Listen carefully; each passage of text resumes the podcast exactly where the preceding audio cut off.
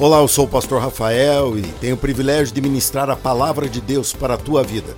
Preste atenção, onde você estiver, se precisar ouvir em vários pedaços, fique à vontade, mas não deixe de abrir o seu coração, pois Deus falará com você. Glória a Deus. Eu quero falar com você hoje sobre algo que também é muito pertinente por causa dessa época de pandemia, por causa de ano de eleição, porque somos brasileiros, porque temos hoje mídias sociais, onde expressamos nossa opinião, falamos, né, não só com a nossa língua, falamos também digitando hoje em dia, de uma forma às vezes até mais perigosa, mais abrangente. Né? E eu quero falar com você hoje sobre um perigo que existe numa postura errada no que falamos. Nós estamos no ano do Evangelho, e é um engano nosso pensar que Evangelho é uma questão só espiritual. Eu vou fazer uma pergunta e você me responde. Jesus era só espiritual? Não, Jesus é o Evangelho. Jesus é físico. Jesus deixou que Tomé tocasse no seu corpo, mesmo após a sua ressurreição, num corpo que eu e você herdaremos um corpo semelhante. Então, é um erro nós pensarmos que o Evangelho é como se fosse uma coisa mística longínqua. Não é. O Evangelho é presente. E o Evangelho também nos ensina.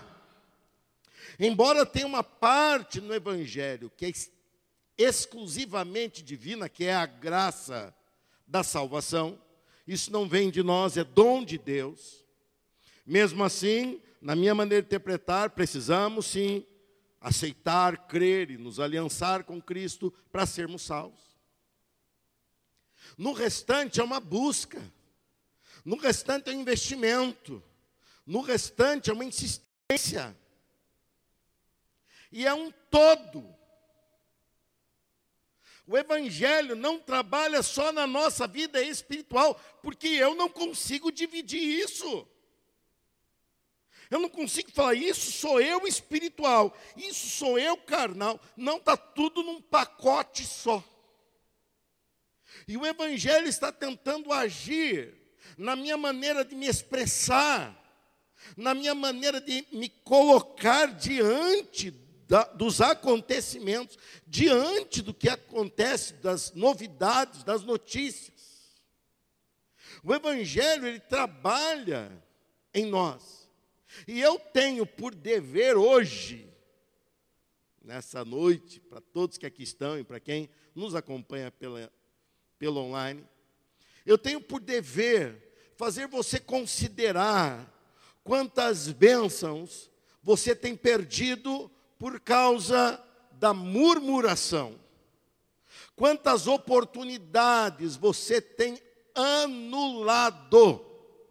Bênçãos canceladas por causa da murmuração. Por causa disso, eu quero que você pare e considere comigo. O que nós ouvimos é muito importante. O que nós ouvimos, ele forma a nossa percepção de mundo, o que nós ouvimos, o que nós vemos. São informações que nós colhemos e que fazem com que nós venhamos a perceber o mundo que vivemos, o momento, a família que pertencemos, o, o momento histórico que estamos passando. É um momento difícil, fácil ou mais difícil ainda. Vem pelo nosso ouvir, vem pelo nosso ver. Mas o que estará no nosso futuro mesmo, não é resultado do que ouvimos, não é resultado do que vemos. No nosso futuro estará esperando por nós o que nós falamos. O que nós falamos é expressão daquilo que somos. E a Bíblia nos ensina muito sobre isso. Eu vou usar um exemplo no livro de Números, de um episódio prático de como a murmuração pode prejudicar uma nação. Um projeto de uma nação. Mas eu quero parar com você e ver um versículo na sabedoria de Provérbios, capítulo 18, versículo 21. Se você nos visita, vai ser projetado aqui o texto para que você possa ler. Se você não nos visita, se você já é da igreja, larga a mão de ser acomodado e abra a sua Bíblia em Provérbios capítulo 18, versículo 21. Aí nós vamos começar a ver um texto que nos alerta. E eu quero que você me acompanhe até o fim, para você entender o alcance e a importância disso que eu falarei. Peço, lógico, que você lute para não se distrair com tantas opções de distração que você tem hoje aí na palma da mão. Mas não se distrai. Tente absorver esses próximos minutos que vamos passar juntos ao máximo, para que você mude e para que você aproveite as bênçãos de Deus. Veja o perigo da murmuração. Provérbios 18, 21. A língua tem poder. Você pode falar outra vez o que acabamos de ler? Juntos vamos falar? A língua tem poder. Lógico que ele não está falando da língua, língua, ele está falando da expressão verbal, que também é a expressão do digitar. Então nós podemos falar, se nós tínhamos uma língua que nos atrapalhava tanto, agora nós temos dez dedos. Que escreve. Se antigamente tinha uma fofoqueira no bairro que atrapalhava, agora nós temos todo mundo que está no Facebook é fofoqueiro. É, ué, é. É, quer ver a vida dos outros. Ah, não, é social, é nada. Está ali. E isso não, a tecnologia, a modernidade, não altera princípios. A modernidade não altera princípios. E o poder do que falamos é um princípio. Veja só, a língua tem poder para trazer morte ou vida. Quem gosta de falar, arcará com as consequências. Quem gosta de lacrar na internet, arcará com as consequências. Se expressar é um direito de todos nós, mas todo direito vem acompanhado de um dever. Pessoa que só quer usufruir do direito é pessoa que está sendo injusta. E esse desequilíbrio não vai longe. Por isso, a partir de agora, eu quero ver com você o perigo da murmuração. É culto doutrinário, né, irmão? É culto que o crente fica olhando para mim e fala: ainda há pouco eu murmurei. Ainda há pouco eu murmurei. E ainda há pouco você perdeu alguma bênção por murmurar. Então vamos aprender de uma vez para sempre. Números capítulo 14, mantenha a sua Bíblia aberta aí, que é o texto básico. Eu vou te situar um pouquinho. O que acontece aqui, acontece num ambiente onde os espias de Israel, lembrem-se, Israel ficou no Egito por muitos anos. Depois desses anos, parte desses anos, ele ficou como é, escravo. A tribo de Jacó ficou como escravo. E aí vem Moisés e tira todo mundo ali, e aquela festa toda, e eles saem não para peregrinar num deserto, eles saem para atravessar o deserto e chegar na terra prometida, na terra deles, prometida a Abraão. E eles vêm nesse propósito eles chegam por uma abordagem que não era além o, o, a, a abordagem transjordânica, ou seja, além do Jordão, eles chegavam pelo entre o Jordão e o Mar Mediterrâneo, e eles chegaram ali, pararam cautelosamente, de uma forma inteligente, mandaram espias para ver por onde começaríamos. Mandou os espias. Olha, tudo aconteceu de uma forma muito festiva, todo o caminho deles vem com Deus revelando-se a eles de uma forma poderosa, de uma forma impressionante, de uma forma transformadora. Eles mandam um espia de cada tribo, doze espias. Os espias voltam. No capítulo anterior, no 13, eles voltam e dão, então, o relatório. O espia é alguém que vai ver e conta o que viu. E eles vêm e contam. Todos viram juntos, todos viram a mesma coisa. E eles começam a falar que viram ali frutos, viram frutos é, é, com tamanhos até anormais, viram resultado, viram que a terra era boa, viram que a terra era positiva para que pudesse suprir aquele povo todo que estava ali. E, aliás, era a terra de herança deles. Era uma herança que vinha lá de trás, de Abraão. E eles então estavam muito animados de repente, o espia que era só para dar a notícia faz o que hoje os jornalistas estão fazendo. Jornalista não é para dar opinião, é para dar a notícia. Mas hoje eles estão totalmente tendenciosos. Seja o lado que for, tem tendência e você não sabe mais a quem ouvir. E eles vêm e falam assim: lá tinha gigantes, lá tinha problemas, e eles tinham que contar o que viram. Você não tem que tampar o sol com a peneira. Não é isso você não ser da murmuração. O problema é que eles emendam e falam assim: aqueles homens que viram lá são devoradores de famílias, eles vão acabar com os nossos filhos, escravizarão nossas esposas e nos matarão. Quando fala isso, gente, vem numa sequência que abala qualquer um. Eles não foram eleitos para isso. Eles foram direcionados para espiar e dar relatório do que viram. Tinha uma autoridade em Israel que iria julgar as questões que eles apresentaram. Mas eles não conseguem segurar a sua bendita língua. E eles começam então a falar. E o primeiro ensinamento vem à tona a murmuração estraga o momento. Eles estavam no momento que eles sonharam, que seus antepassados sonharam, que essa geração nunca imaginaria que viveria, de estar à beira da terra, de estar para entrar naquilo que Deus daria a eles por herança. Eles estavam como que sonhando, mas agora vem a murmuração, e o primeiro ensinamento é: a murmuração estraga o momento por uma questão didática. Por favor, repita esse, esse tema aí.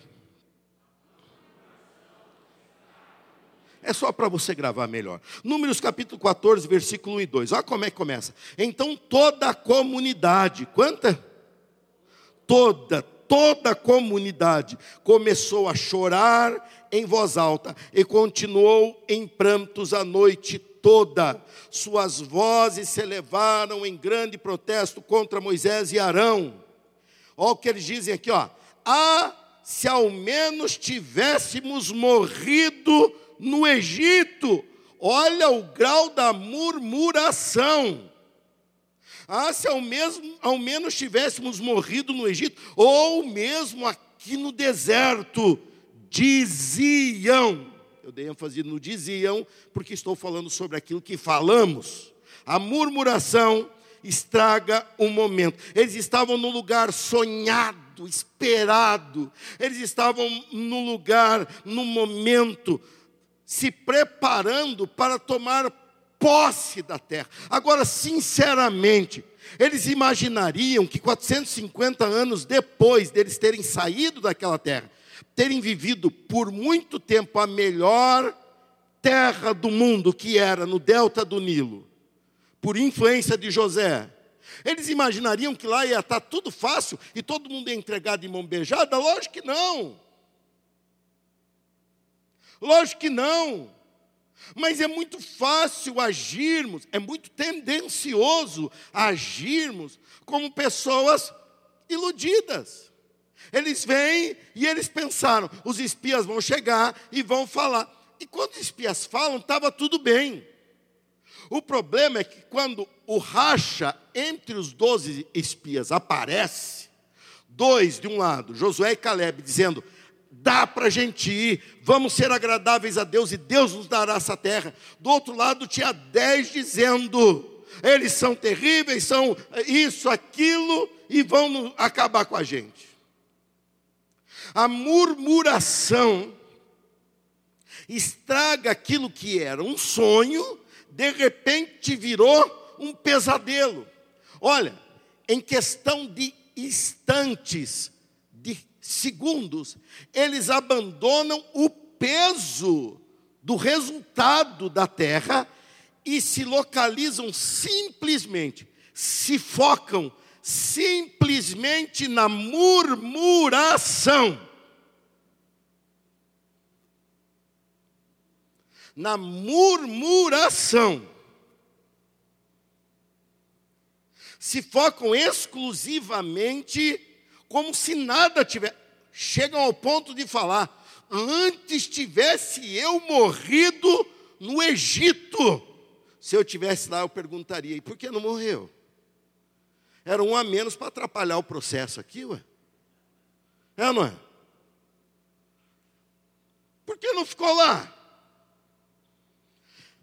Eles simplesmente abandonam tudo que Deus tinha preparado para eles. Eles deixam de lado tudo que Deus tinha preparado para eles. E eles valorizam falar mal. Falar da sua possibilidade, falar da sua incapacidade.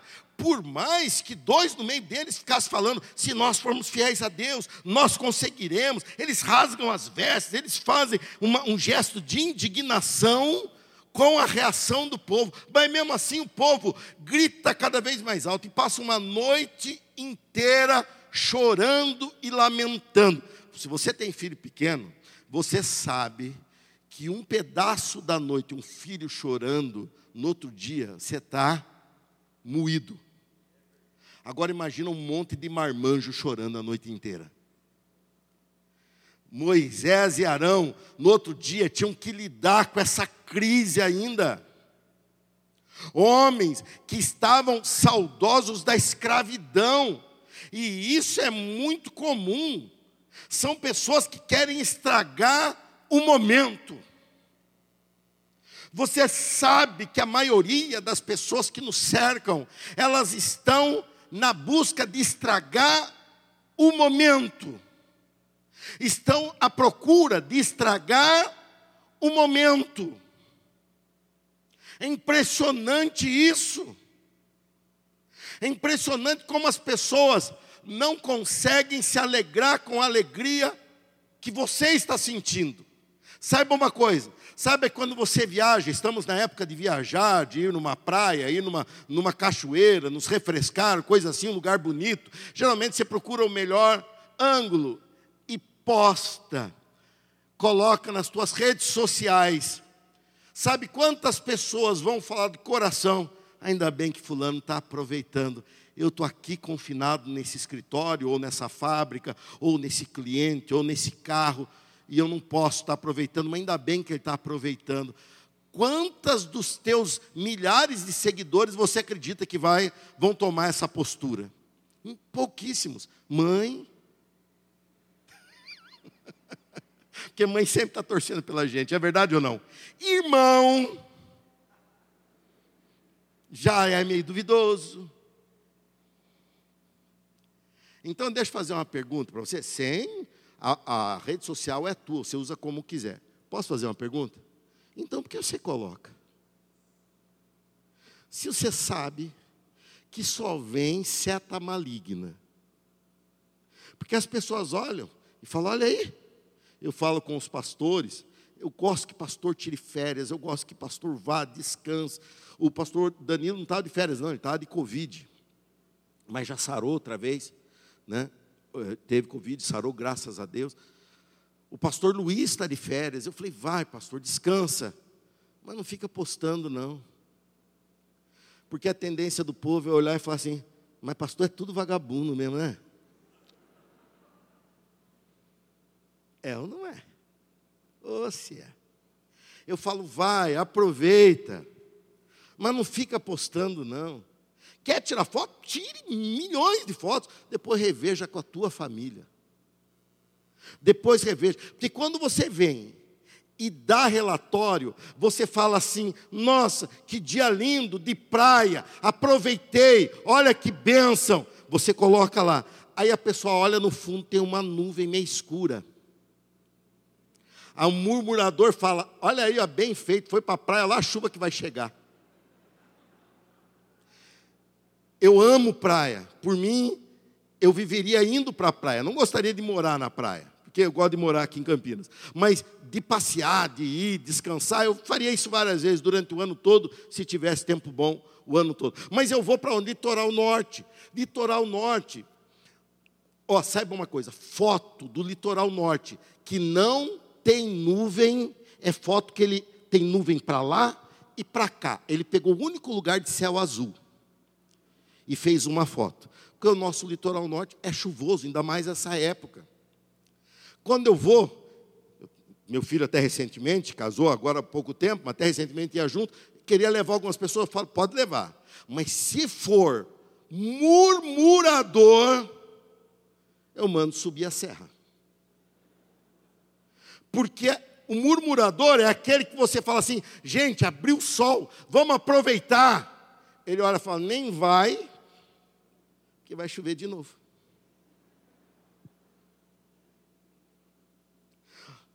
Estamos em época de começar épocas novas, os jovens aí entrando na faculdade. Aí você chega para um colega e fala: Meu filho passou no curso que ele queria.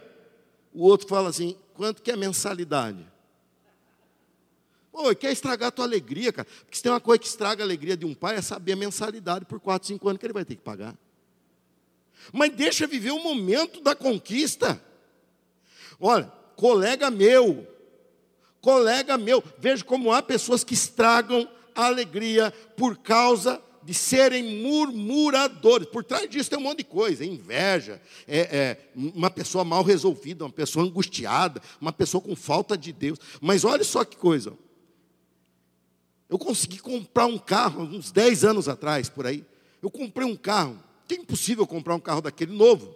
Então comprei um carro que era de segunda ou terceira mão, mas estava muito bonito. E se não estava bonito, eu deixo bonito, eu tenho dom para isso. E o carro era um carrão, era estrutura bonita, era um carro potente, era um carro legal.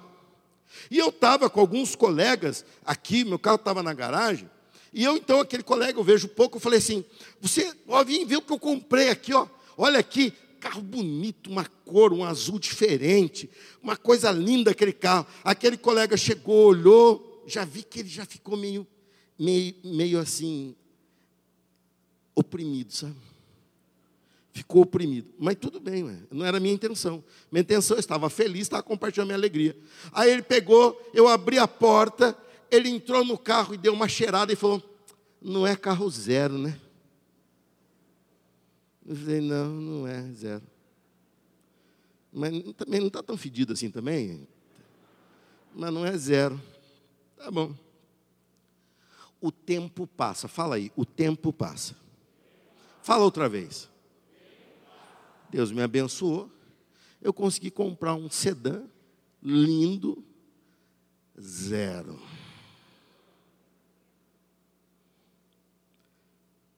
E o, o filho de Deus apareceu. Ele, ia, ele teve pressa. Não, não preciso ir embora, porque eu tenho que viajar. Eu falei, não. Pressa para quê? Vem cá. Vem cá. Quando ele olhou aquele carro branco assim, que eu tinha coisa mais linda, acho que eu até mandei polir assim, só porque eu sabia que vinha. E estava aquele carro assim, ele chegou, olhou, carro lindo, né? Nossa, parabéns. Eu falei, não, está com muita pressa. Abri a porta e falei, vem cá. Entra. Não, entra entrou, eu falei, cheira. Falei ou não falei? Cheira. Esse é novo, né? Eu falei, é novo.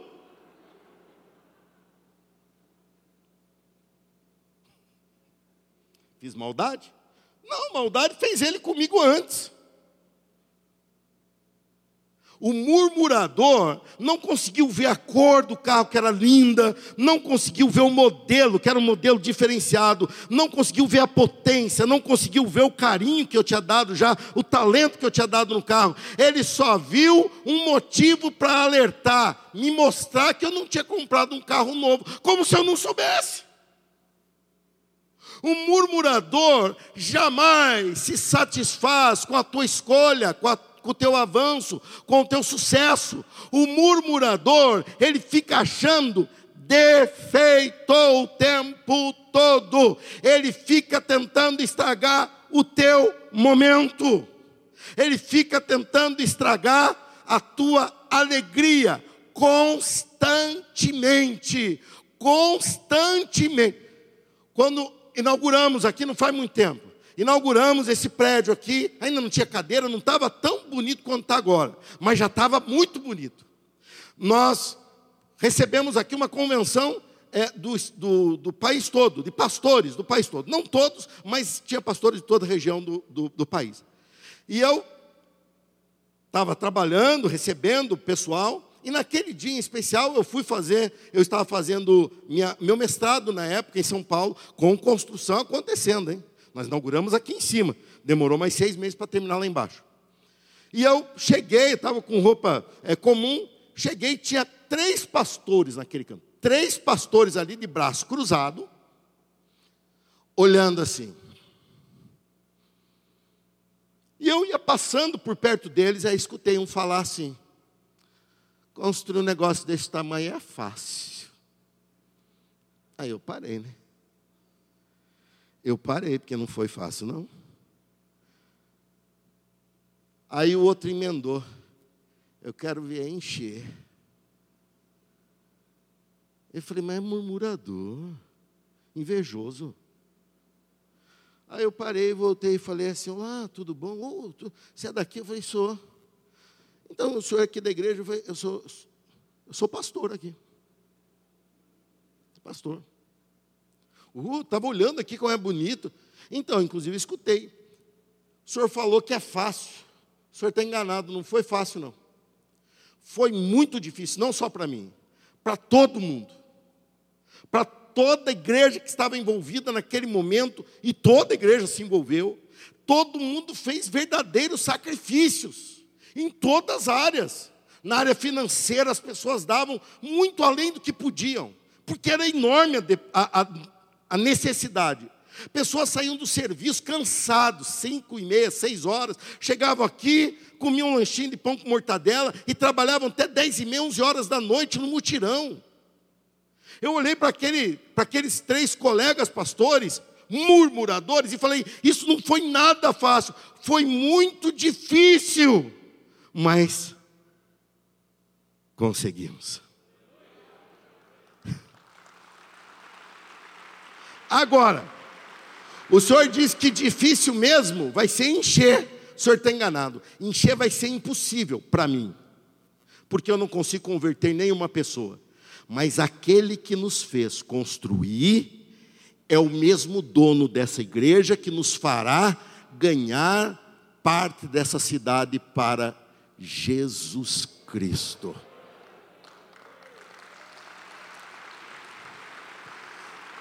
Olha só uma coisa: quem está aqui e não participou da construção desse prédio, levante uma das suas mãos e mantenha erguida por um instante.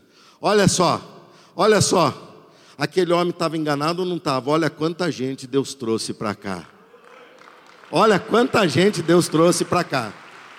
E muito mais Deus vai trazer muito mais Deus vai trazer. Por quê? Porque Ele opera. Agora, o que nós não podemos é deixar que essas pessoas venham fazer você perder o brilho do teu momento, porque o brilho do momento, a alegria do momento e a glorificação ao nome de Deus andam de mão dadas. E quando você dá ouvido ao murmurador, você não glorifica a Deus como deveria. Você dá ouvido à murmuração, tem um veneno espiritual que começa a te afastar de Deus, porque Deus faz, Deus abençoa, Deus opera, Veja só, nós estamos indo para dois anos de pandemia, dois anos de abre e fecha, dois anos de trabalho e não sei, e até aqui o Senhor nos ajudou, e até aqui o Senhor nos abençoou, e até aqui o Senhor nos fez esta igreja aqui em plena pandemia abriu mais 1.500 lugares lá em cima. Essa igreja, em plena pandemia, comprou duas mil cadeiras aqui para baixo, com a igreja vazia. Nós compramos essas cadeiras e foi a melhor época de comprar, porque aqueles bancos fomos vendendo, vendendo e de repente não tinha mais lugar para o povo sentar se tivéssemos cultos normais. Pudemos fazer e Deus agindo assim, eu vou poder reclamar? Eu sou obrigado a levantar minhas mãos. Quem mais levantou a mão? Deixa eu ver. E dizer assim: grandes coisas fez o Senhor por nós, e por isso estamos alegres. Grandes coisas fez o Senhor por nós. Era hora, não só de Josué e Caleb, mas de todo aquele povo travar aqueles murmuradores e dizer assim: pois o povo que está lá é pior do que abrir o mar não. É pior do que tirar água da rocha? Não. É pior do que aparecer todos os dias alimento, o maná no lado de fora da tenda? Não. Pois então o Deus que abriu o mar, o Deus que nos deu a vitória para ter água no meio do deserto, o Deus que está nos ajudando até aqui, nos ajudará a vencê-los também. É você apelar para a tua memória de fé e decretar: o momento é de festa, porque o Senhor está conosco. Jesus já nos arrancou do Egito. Não permita que ninguém estrague o teu dia. Ficou com essa mensagem? Jesus, repete. Fala outra vez. Jesus já me tirou do Egito. Eu não vou permitir que ninguém, ninguém mesmo, estrague o meu dia. Amém. Amém.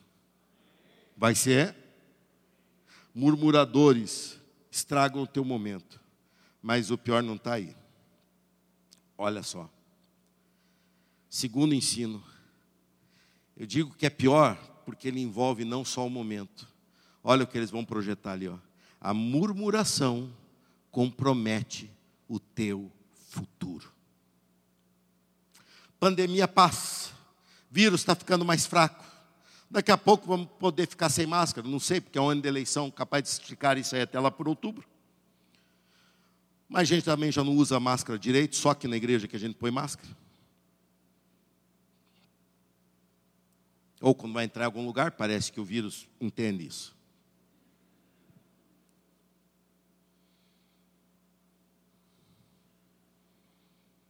Mas o que nós falamos não passa. As posturas tomadas não passam.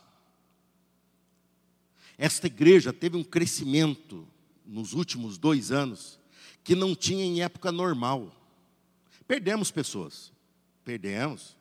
Tem pessoas que até hoje eu mando aquele zap, enquanto a pessoa não me bloquear, eu estou mandando, estou convidando e eu me alegro, porque alguns são sensibilizados e me respondem, pastor, domingo eu estarei aí. E eu estou muito feliz que você está aqui hoje. Uma pessoa que eu insisti, falei, vai, venha, volte. E a pessoa falou, pastor, eu vou.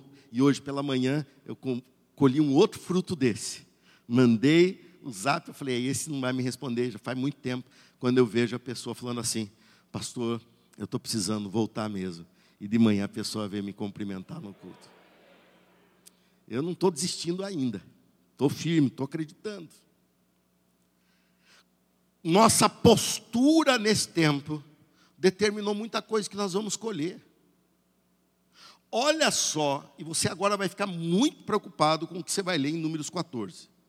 A murmuração compromete o futuro. A murmuração compromete o futuro. Olha só, versículo 21 em diante mas tão certo quanto eu vivo, aqui já é Deus reagindo à murmuração deles. Tão certo quanto eu vivo e tão certo quanto a terra está cheia da glória do Senhor, nenhuma dessas pessoas entrará na terra. Quantas? Quantas? Nenhuma. Todas elas viram a minha presença gloriosa e os sinais que realizei no Egito e no deserto, repetidamente. Porém, me puseram à prova, recusando-se a ouvir a minha voz. Mas eles ouviram os murmuradores, eles se recusaram a ouvir a voz de Deus. Todo dia você tem que escolher a que voz você vai ouvir. Jamais verão a terra que jurei dar a seus antepassados. Nenhum deles que me trataram com desprezo haverá. Olha o versículo 34. Uma vez que seus espiões passaram 40 dias, isso aqui é uma das coisas que mais, mais me estremece. Uma vez que seus espiões passaram 40 dias fazendo reconhecimento da terra, vocês andarão sem rumo pelo deserto durante 40 anos, um ano para cada dia um ano para cada dia de murmuração, como punição por sua culpa. Assim saberão o resultado de se opor a mim. Que coisa séria! Nós comprometemos o nosso futuro, nós definimos muitas vezes o nosso futuro com as nossas palavras. E a murmuração, ela compromete. Nós somos o que assumimos com as nossas palavras.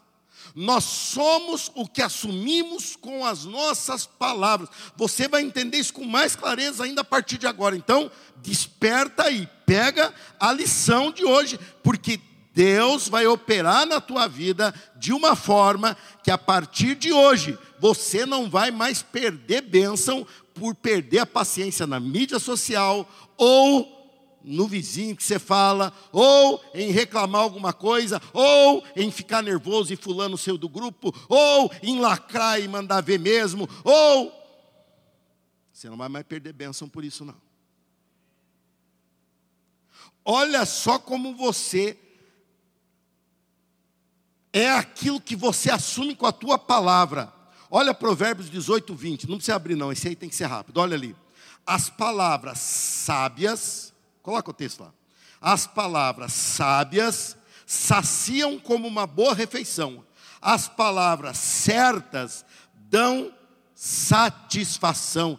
É assim, porque com a nossa boca declaramos o que está no nosso interior, com a nossa boca declaramos o que cremos. E o nosso futuro não é um resultado histórico, nem matemático e nem exato. O nosso futuro é resultado do que cremos. O nosso futuro é resultado da nossa fé. E por isso que aqui ele vincula, dizendo que aquilo que nós declaramos, palavras certas, palavras sábias, e você vai entender isso agora se tratando de salvação. Olha Romanos 10, 9, olha o que está escrito aí. Se você declarar com a sua boca, o que você acabou de ler agora? Se você declarar com a sua boca. Você pode repetir outra vez? Se você declarar com a sua boca que Jesus é Senhor e crer em seu coração que Deus o ressuscitou dos mortos, será salvo. A murmuração é a prova de que você não confia em Deus. A murmuração é a prova da tua incredulidade. A murmuração é a prova que você não confia no amanhã na mão de Deus, que o teu amanhã é incerto. A murmuração, pastor, mas todo mundo faz, mas você não pode fazer.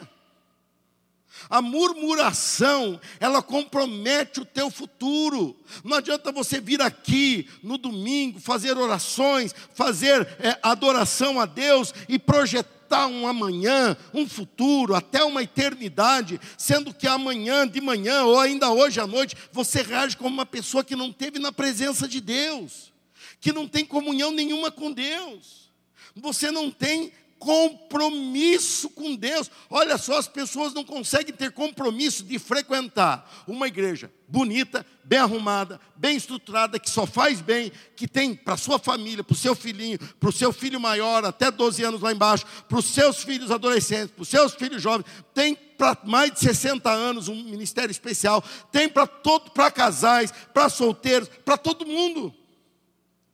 Se você não tem compromisso com isto, quanto mais tem compromisso em cumprir a palavra de Deus no seu dia a dia, você acaba murmurando e com tua boca você abre mão de bênçãos que já estão em poder da tua mão. Que Deus já semeou, que você já pegou, mas de repente você começa a abrir mão, e aquilo vai se espalhando, e aquilo vai indo embora, e você vai perdendo a oportunidade. Olha só que coisa séria, mas há uma saída. Diga assim, graças a Deus. Porque eu já estava começando a ficar preocupado, né? Vencendo a murmuração, é o último ensino de hoje. Vencendo a murmuração pela fé. Você pode repetir? Vencendo. Agora vamos falar assim, para dominar os murmuradores, vamos falar com tudo, vamos lá? Vencendo Olha só que coisa linda aqui, ó. Versículo 29 e 30 de Números 14. Todos vocês cairão mortos nesse deserto. Não é essa parte linda, não. Tá para frente. é que eu falei, é uma coisa linda. Todos cairão mortos no deserto. Calma, vai chegar agora. Uma vez que se queixaram contra mim, todos com mais de 20 anos que foram contados no censo morrerão não entrarão nem tomarão posse da terra que eu jurei lhes dar para que nela morassem. As únicas exceções, você pode repetir? As únicas exceções serão Caleb, filho de Jefoné, e Josué, filho de Num. Eles viram, os doze viram as mesmas coisas que os outros, todos viram. Os dois aqui viram a altura, a estatura dos gigantes da mesma maneira.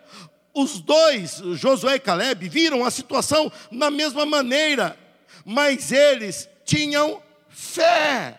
Eles creram que Deus iria surpreender, eles creram que Deus iria dar resposta, eles creram que Deus iria fazer. Pastor, mas todo mundo reclama, todo mundo fala, todo mundo critica, todo mundo só fala mal de governo, só fala mal dos patrão, só fala mal do salário, só fala mal da comida, só fala mal de tudo que faz. Eu sei que todo mundo faz isso, mas a Bíblia diz que há uma exceção. Eu estou diante das pessoas que são contadas na cidade de Campinas como a exceção diante de Deus. Eu sei que muitas pessoas essa hora estão reclamando, muitas pessoas essa hora estão maldizendo, mas eu estou diante da exceção. Muitos, a nação toda não entrou, mas existe uma exceção.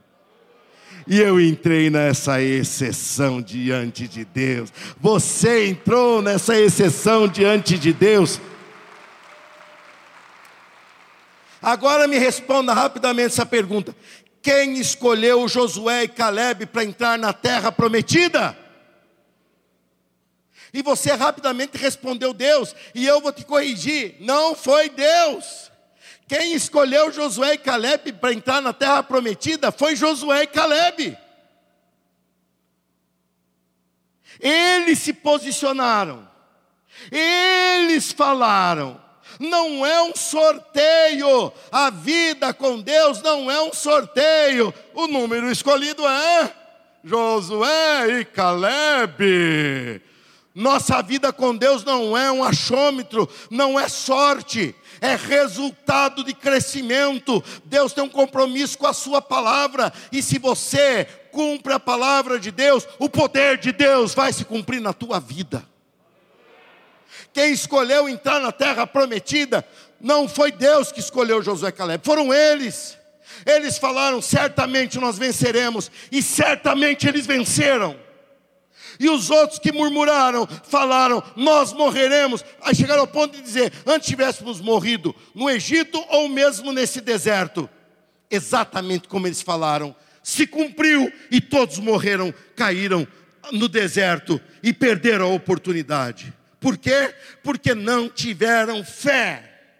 Mesmo que os teus olhos digam a situação está difícil, mesmo que você ouça é, notícias da situação está difícil, não estou falando para você ser alienado, estou falando para você ser como Josué e Caleb, para você acreditar que a palavra de Deus muda o futuro. Se hoje não fez sol, amanhã fará. Se hoje não conseguiu fazer a venda, amanhã você conseguirá. Se hoje você não conseguiu a vitória, amanhã virá. Por quê? Porque o Evangelho não é só espiritual, o Evangelho é inteiro. Jesus Cristo veio inteiro, e olha só que surpresa, Ele nos levará inteiros também, para morar no céu. Jesus Cristo veio e fez a obra inteira, mas está na hora de você levar e aplicar isso no seu dia a dia estava diante de uma necessidade. Marta e Maria tinha acabado de perder seu irmão. E ele chorando, Jesus mesmo chorou de se compadecer por ver o choro delas. E Jesus alerta a frase que não pode sair do nosso radar, da nossa atenção o tempo todo. Jesus respondeu de João 11:40. Eu lhe disse que se você cresce, veria a glória de Deus. Vivemos o hoje projetando e crendo o amanhã. E como nós projetamos o amanhã, se não ter uma boca abençoadora? Ter uma boca abençoadora. Ter uma boca que fala, vai ser bênção. Eu às vezes testo meus colegas do grupo de pastores da cidade, somos mais de 300 hoje, um grupo que está crescendo demais. Deus, falei para vocês lá no passado, falei: esse trabalho vai crescer, porque Deus nos levantou para isso, Deus tem um projeto nisso. E às vezes eu coloco lá na sexta-feira, falo assim: que este final de semana seja de salvação, curas e libertação em todas as igrejas dessa cidade. Quantos comentários você acha que dá? Hã? Agora coloca a foto do Bolsonaro ainda em Aparecida para você ver. Coloca a foto, o vídeo do Lula recebendo o passe do Exu Caveira. Estamos bem de escolha. Que Deus nos livre. Coloca isso para você ver. A pastorada real. Pastores. Mas você pensa que eu deixo barato? Depois eu coloco lá. Para salvação, vocês não são empolgados assim, não, hein? Nossa vitória não vem da política. A nossa vitória vem do reino dos céus. Aliás, eu nem sou daqui, eu tenho tido eleitor daqui, mas por pouco tempo, daqui a pouco cancelam. Mas eu sou cidadão do céu para a eternidade. Vamos começar a valorizar o que vale mais? Vamos começar a olhar e abençoar o que tem mais importância para nós, o perigo da murmuração. Jesus tem um povo que chama de igreja. E este povo ele não deixa que seja confundido, ele não deixa que seja perdido. Você pode pensar, mas muitas vezes eu desanimo porque a situação está difícil. Muitas vezes eu paro, muitas vezes eu reclamo, porque eu não sou de ferro. Ninguém é de ferro. Jesus não era de ferro. E ele nos ensinou a postura que devemos ter. O que está te faltando é informação. Você está se desesperando na tua situação porque está te faltando informação. Mas eu vou te contar uma história agora que você vai entender perfeitamente essa informação e você nunca mais vai reclamar. Veja só, eu tinha uns oito anos de idade, em torno disso. Eu morava na segunda casa, a primeira casa era de esquina, meus avós moravam. Na segunda casa, meu pai construiu e ali morávamos, ali onde eu morei por 22 anos, até vir para cá. E eu, pequenininho, gostava gostava demais de tudo que envolvia volante, pneu, caminhão, carro, trator. Eu estou dentro. Falou em dirigir é comigo mesmo. E eu lembro-me que o meu pai tinha um caminhão, ele parava na frente da casa da minha avó. a uns 20 metros do portão da minha casa, 30 metros e muito. E aquele dia, ele tinha, você veja como marca, tinha ido lá um rapaz, prestador de serviço, que foi tirar os pneus traseiros do caminhão para levar para recapar. E eu estava ali e meu pai precisou de alguma coisa que estava lá em casa. E ele falou para mim: Rafa, corre lá e busca. E eu era espertão, falei: é para já. Porém, quem cresceu em periferia sabe como é que é. Tem uns cachorros na rua que tem parte com o próprio diabo. E eu cresci com aquele cachorro me ameaçando, porque eu tinha que descer aquela rua para ir para a minha escola. E desde seis anos eu descia e aquele cachorro, ele se. Olha, coisa do diabo mesmo. Ele ficava todo, levantava o pelo e via para cima. E eu morava numa rua que era de, de saibro, de terra. E em rua de terra tem o quê? pedra, e era a minha salvação. Eu via o cachorro, eu já me abaixava. E foi umas duas pedradas que eu acertei nele, ele pegou as manhas. Então ele vinha, eu me abaixava, ele fugia. E eu falei, beleza, problema. A prefeitura veio e asfaltou a rua. E eu vinha descendo para ir. Era um cachorro, na minha lembrança, era um cachorro desse tamanho hoje mas devia ser um cachorro de tamanho médio, mas era uma criança. E eu vinha descendo correndo. Quando ele me viu vindo, ele saiu correndo de lá para vir ao meu encontro para me atacar, porque ele há muito tempo estava tentando me atacar. E ele viu ali aquela oportunidade. E eu automaticamente desci, mas as pedras estavam tudo grudadas, eu não conseguia tirar. E então eu me abaixei e coloquei minha mão sobre o rosto, pensando para ele não me rasgar o rosto. E ele veio correndo e eu fechei o olho pensando, não tem escape. E congelei. E de repente passou um pouquinho de tempo e eu percebi que ele não veio. Eu abri o olho outra vez e eu vi ele saiu correndo de volta. E eu olhei aquilo e falei, que beleza.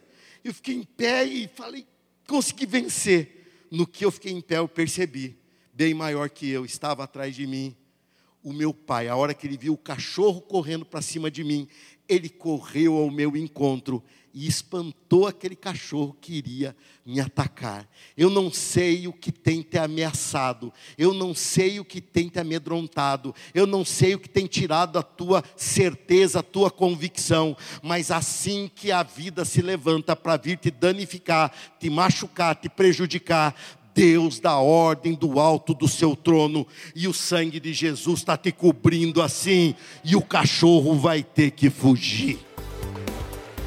Você acabou de ouvir a palavra de Deus. Abra o seu coração para ela, deixe com que ela produza frutos, e Deus vai te surpreender no seu dia a dia. Deus te abençoe.